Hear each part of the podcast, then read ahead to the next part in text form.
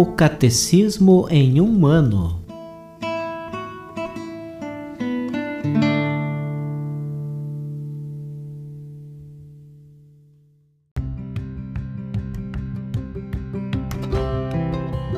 Olá, eu sou Bruno, seminarista da Diocese de Ponta Grossa, Paraná. Você está ouvindo o podcast O Catecismo em um ano. Vamos ler todo o Catecismo da Igreja Católica ao longo de 365 episódios. Estamos utilizando a tradução em português apresentada pela CNBB em 2013, baseada na edição típica em latim. Baixe o plano de leitura por meio de um link que você encontra na página do Instagram, arroba o Catecismo em um ano, ou na descrição deste podcast.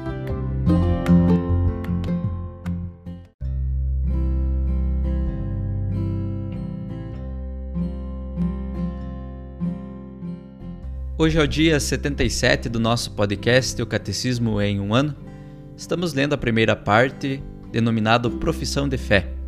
Na segunda sessão, sobre os símbolos da fé, no capítulo 2, Creio em Jesus Cristo.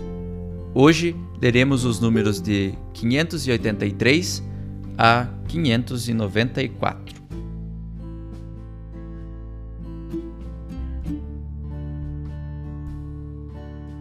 Dois. Jesus e o Templo. Jesus, como antes dele os profetas, teve pelo Templo de Jerusalém o mais profundo respeito. Nele foi apresentado por José e Maria 40 dias após seu nascimento. Com 12 anos, decide ficar no templo para lembrar a seus pais que deve dedicar-se às coisas de seu pai. Durante os anos de sua vida oculta, subiu ao templo a cada ano, no mínimo por ocasião da Páscoa, até seu ministério público foi ritmado por suas peregrinações a Jerusalém para as grandes festas judaicas. Jesus subiu ao templo como lugar privilegiado de encontro com Deus. O templo é para ele a morada de seu Pai, uma casa de oração. Ele se indigna pelo fato de o átrio externo do templo ter se tornado um lugar de comércio. Se expulsa os vendilhões do templo, é por amor zeloso a seu Pai. Não façais da casa de meu pai um mercado. Seus discípulos lembram-se do que está escrito: O zelo por tua casa me há de devorar. Salmo 69. João, capítulo 2, versículos 16 e 17. Depois de sua ressurreição, os apóstolos mantiveram respeito religioso pelo templo. No limiar de sua paixão, Jesus, no entanto, anunciou a ruína deste esplêndido edifício, do qual não restará mais pedra sobre pedra. Há aqui um anúncio de um sinal dos tempos finais que vão se ter início com a sua própria Páscoa. Esta profecia, porém, foi erroneamente relatada por testemunhas falsas no momento do interrogatório de Jesus diante do sumo sacerdote, sendo-lhe atribuída como injúria quando ele foi pregado à cruz.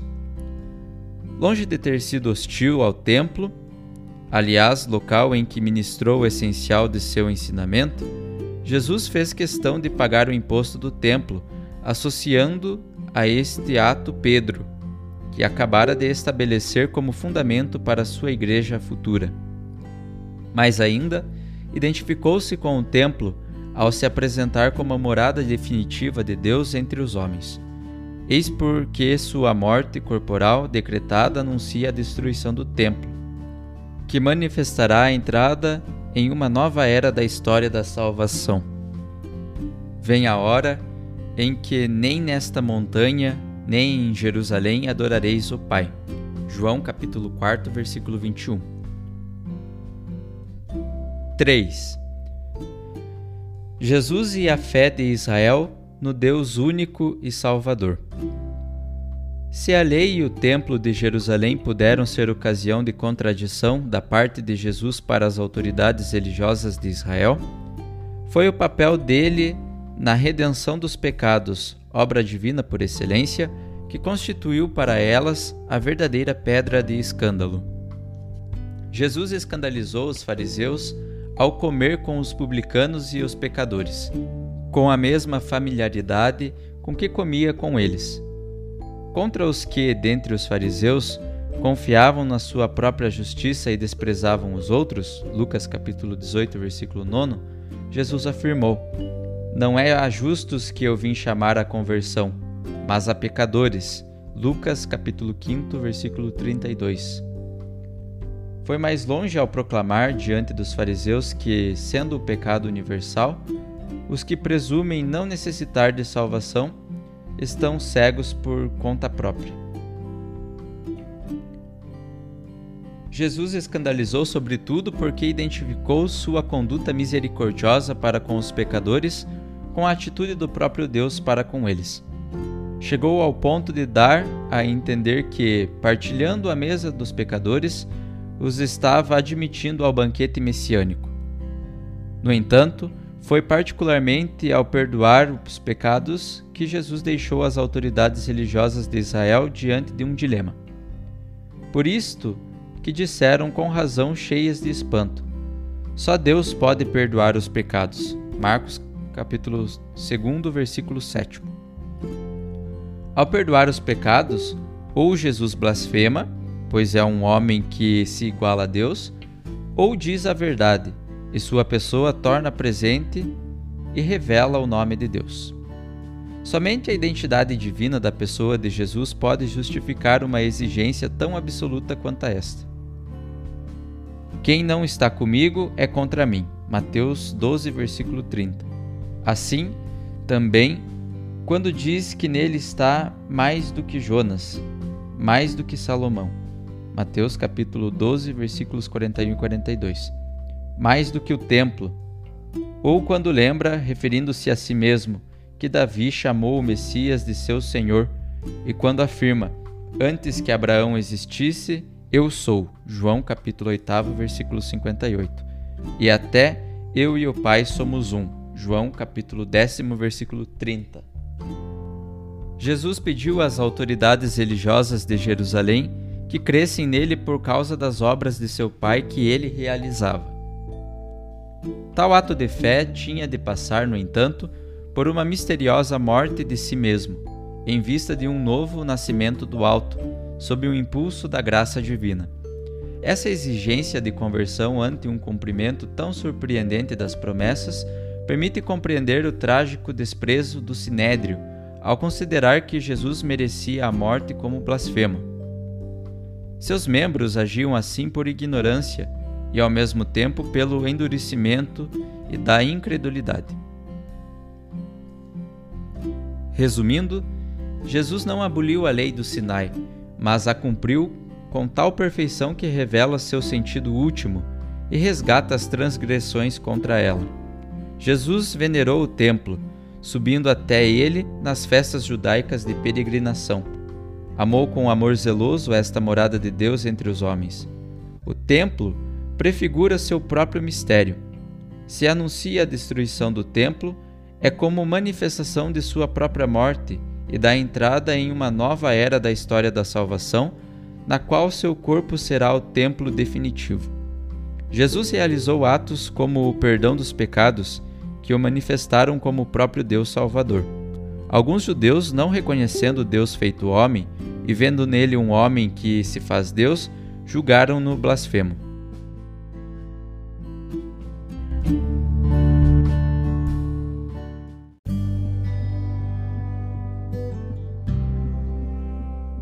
Como comentário adicional para hoje, ouviremos a mensagem do Papa Francisco na oração do Ângelus, domingo, 17 de novembro de 2019.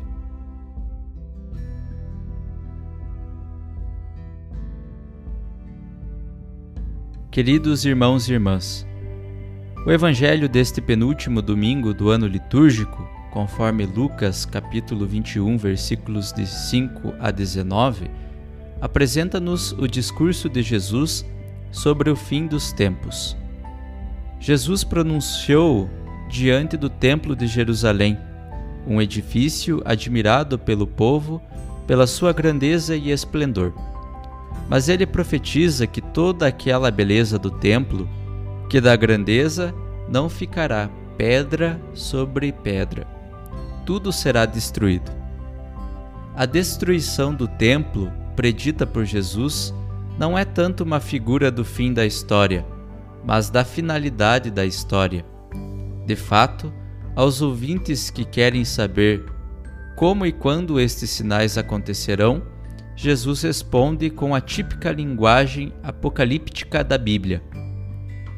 Ele usa duas imagens aparentemente contrastantes. A primeira é uma série de eventos assustadores, catástrofes, guerras, caristias, tumultos e perseguições. A outra é tranquilizadora. Não se perderá um só cabelo da vossa cabeça. Em primeiro lugar, há um olhar realista sobre a história, marcada por calamidades e também pela violência, por traumas que ferem a criação.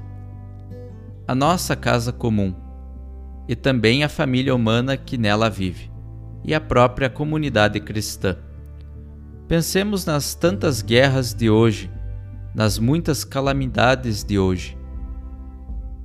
A segunda imagem contida na certeza de Jesus, diz-nos a atitude que o cristão deve assumir ao viver esta história, caracterizada pela violência e pela adversidade. E qual é a atitude do cristão? É a atitude de esperança em Deus, que torna possível não se deixar dominar por acontecimentos trágicos. Na verdade, eles são ocasião de dar testemunho os discípulos de Cristo não podem permanecer escravos dos medos e das angústias. Pelo contrário, são chamados a viver a história, a deter a força destruidora do mal, com a certeza de que a ternura providente e tranquilizadora do Senhor acompanha sempre a sua ação de bem.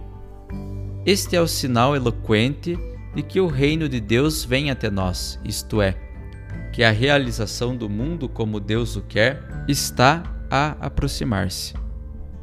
É Ele, o Senhor, quem conduz as nossas vidas e conhece o propósito último das coisas e eventos. O Senhor chama-nos a colaborar na construção da história, tornando-nos, com Ele, pacificadores e testemunhas de esperança num futuro de salvação e ressurreição. A fé faz-nos percorrer com Jesus os caminhos muitas vezes tortuosos deste mundo, na certeza de que o poder do seu Espírito vencerá as forças do mal, submetendo-as ao poder do amor de Deus. O amor é superior, o amor é mais poderoso, porque é Deus. Deus é amor. Os mártires cristãos são um exemplo para nós. Os nossos mártires também do nosso tempo, que são mais numerosos do que no início, que, apesar das perseguições, são homens e mulheres de paz. Dão-nos uma herança para preservar e imitar. O Evangelho do amor e da misericórdia. Este é o tesouro mais precioso que nos foi dado e o testemunho mais eficaz que podemos transmitir aos nossos contemporâneos, respondendo ao ódio com amor a ofensa com o perdão.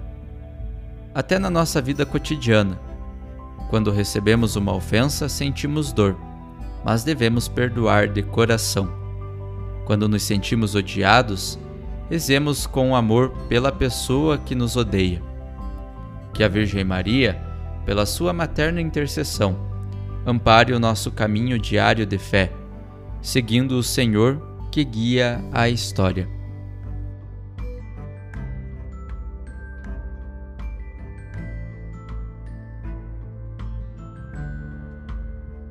Os textos das catequeses papais encontram-se na íntegra no site da Santa Sé, vatican.va.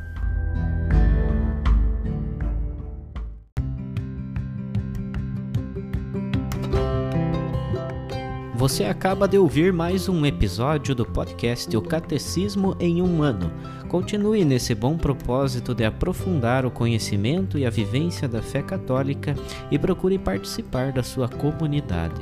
Rezemos por todos que estão fazendo esse caminho de leitura do catecismo. Até amanhã!